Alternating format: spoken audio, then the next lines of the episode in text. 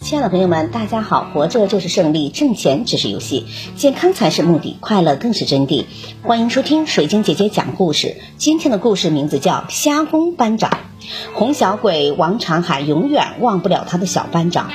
一九三五年，红四方面军过草地的时候，王长海在红四方面军第三十二军军部司号排当司号员。这年他才十二岁。进草地之前，上级规定，为保证顺利走出草地，每个人要背八九十斤的粮食。小王年纪最小，背不了这么多，可他还是不愿意少背呀，害怕路上不够吃。全班十一人中，班长背的最多。班长姓任，叫什么名字？大家已经记不清了，只记得他那年十七岁，个子不高，因为走起路来一拱一拱的，所以人们给他起了个外号叫“虾公”。进草地的时候，他背的粮食最多，走起路来虽然很吃力，可他总是奋力走在最前边。刚进草地的时候，小战士们一个个生龙活虎，可是过了十几天，身上的粮食快吃光了，负担也轻了，却怎么都觉得像有百多斤重的大石头压在身上似的，越走越沉重。无边无际的草地，走一步退半步，淤泥淹没了脚脖子。该死的草根像一把锋利的尖刀，扎破了王长海的脚，鲜红的血浸在了泥土里。看到小王一瘸一拐的痛苦劲儿，同志们都争着替他背包，任班长却不同意，一把抢过来背在自己的肩上。尽管这样，王长海还是走不快，他已经一天多没东西吃了，脚底板也开始化脓，腿肿得老粗。慢慢的，他离开大部队越来越远。渐渐的看不到大部队的影子了，只有班长扶着他。他们像两只掉了队的孤雁。走着走着，小王急得嚎啕大哭起来，一屁股坐在地上，不走了。班长太连累你了，他哽咽说：“说的什么话？你这么坚强的要走出草地，难道是为了我吗？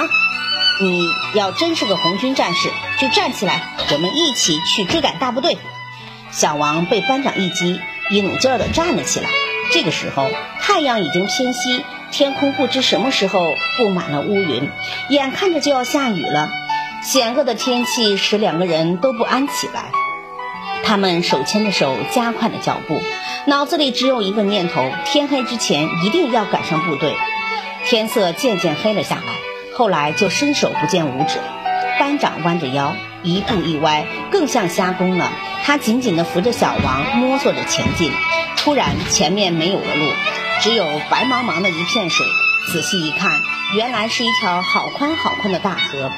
到底水有多深，河有多宽，都不知道。仅根据杂乱的脚印，可以判断出部队肯定是从这里涉过去的。